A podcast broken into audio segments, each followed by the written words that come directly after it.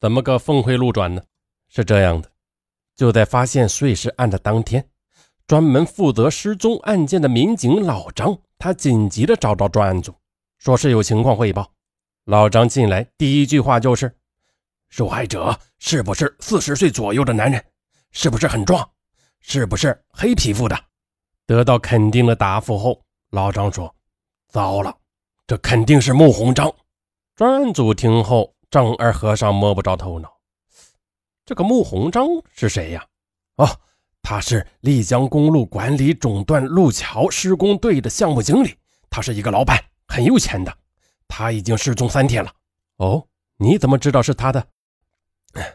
是这样的，这个穆鸿章是我们本地的纳西族，他是拉市乡美全村的农民。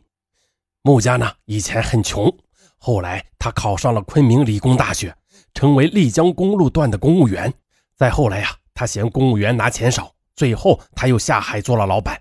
其实啊，这人很厉害的，只有三十九岁，据说已经是有几千万的身家了，开豪车住别墅。穆鸿章他也很强壮，很喜欢健身，又注意外表，这在我们这里是很少见的。他是丽江的本地人，皮肤很黑。如果尸体是这样，那么就很有可能是他的。哦，对了，他的老婆现在就在所里，不如让他来辨一下尸体吧。穆鸿章的妻子是个小学老师，姓李，全名呢就先不说了。相比光芒四射的丈夫，这个女人一看就是贤妻良母型的，性格呢也很温和。虽说呀是大老板的老婆，但是李女士打扮的还是比较朴素的，毕竟是小学老师。见多识广的专案组还发现，李女士背着的小包包是香奈儿经典款的，价值在六万元人民币以上。李女士紧张的时候呢，会不自觉地将包转到前面来，看来她是很为这个包而自豪的。但是呢，可怜的李女士，她战战兢兢地走到停尸房辨认尸体，其实啊，就是人头。果然。不一会儿，停尸房里传来撕心裂肺的哭声。死者就是穆鸿章。上边啊，我们说了，知道受害者是谁后，这个案件就破了一半了。为什么这么说呢？如果不是熟人作案的话，一般没有必要碎尸的。一旦是碎尸，就是毁灭证据。那。如果是陌生人杀人，把尸体随便往河里或者是野地里一丢也就行了。李女士悲痛万分，一度的差点晕倒。你呢，先别哭了，哭坏了身子怎么办？你不是还有一个九岁的儿子吗？你躺下了，孩子怎么办？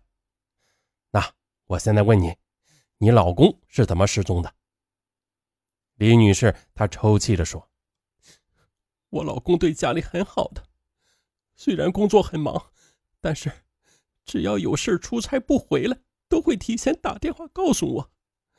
十二月十九日晚上十点，儿子都睡着了，他还没有回来，我就打电话问他是不是出差了，但是我打了两次都没有人接听，第三次他就关机了。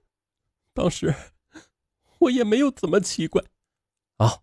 你呢？先稳定下情绪啊！待会儿啊，你再详细的跟我们说说你老公的事儿。嗯，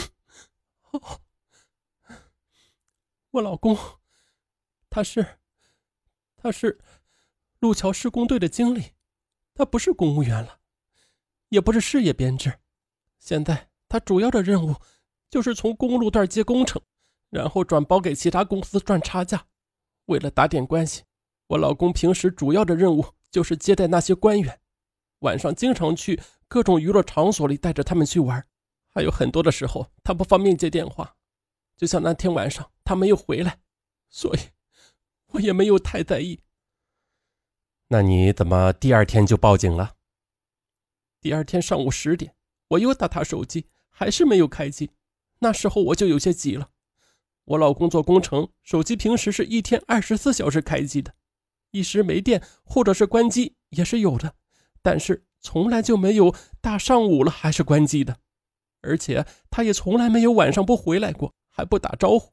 然后我就打电话给他的司机小王，小王说十九日我老公根本就没有用他的车，也没有见到他的人。当时我就急了，觉得肯定是出事了，打电话给我老公爸妈和三叔商量。我公婆都是农民，也没有什么见识，不知道怎么办。三叔是在外地做玉石生意的，他立即打电话去交警大队找朋友询问，看看是不是出车祸了。但是昨天丽江没有车祸，就这样，三叔随后就报警了。嗯，那听我们的民警老张说，那二十一日就找到你老公的车了。对，我老公有一辆公车，是奔驰，他自己还买了一辆深色的帕拉丁越野车。是在丽江城郊的玉河中村发现的，就是在黑龙潭公园的边上。车子距离那个什么天上人间娱乐城三百米，再就是距离我工作的小学也就十分钟的路程。车子旁边的小店老板娘说，车子已经有两三天没有动了，不知道是谁开来的。当时张警官帮助我们到处找人，没想到。二十二日就发现我老公的碎尸了，什么人这么狠呢？下这种毒手啊！好，那你的心情啊，我们理解。你呢？呃，先别哭。那我再问你啊，搞工程要在外面应酬是吧？你看啊，事情已经发生了啊，有些事啊，我就跟你直说。有人说呀，你老公经常去娱乐场所找小姐，他有很多的情人。那这种情况啊，就很容易出事你老公有哪些情人，你都要告诉我们，你知道吗？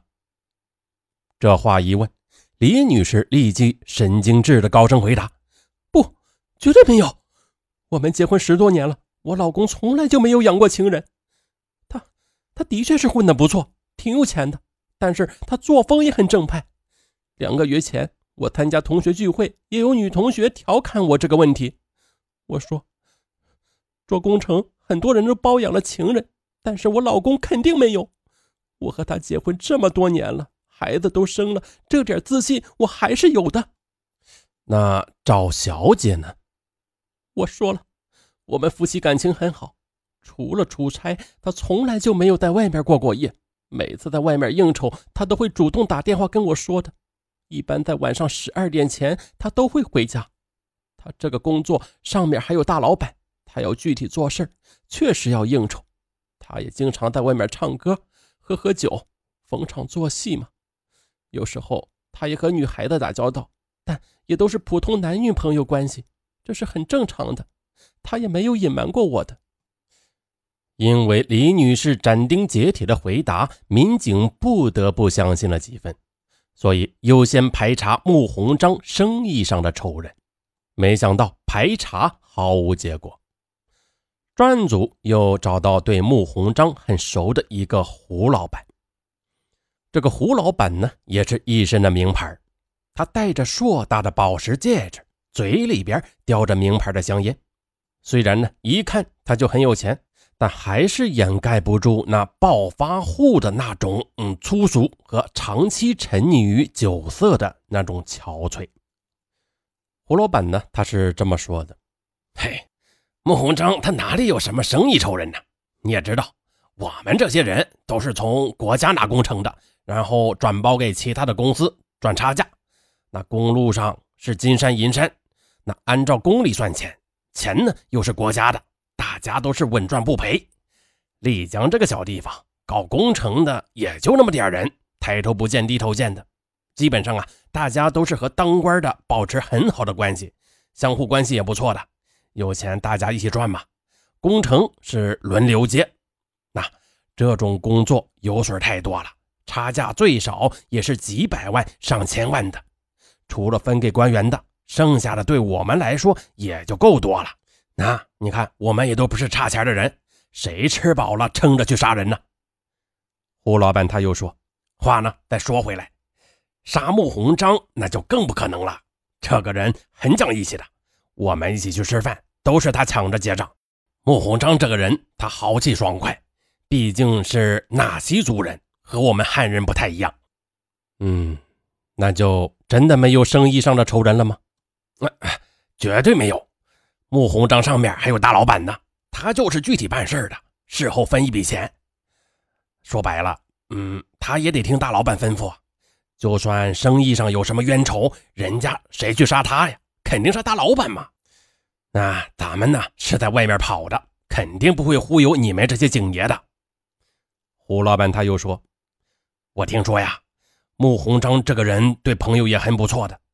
他在朋友、亲戚、父母面前都是几千几千的花，身上常带有一万元以上的现金。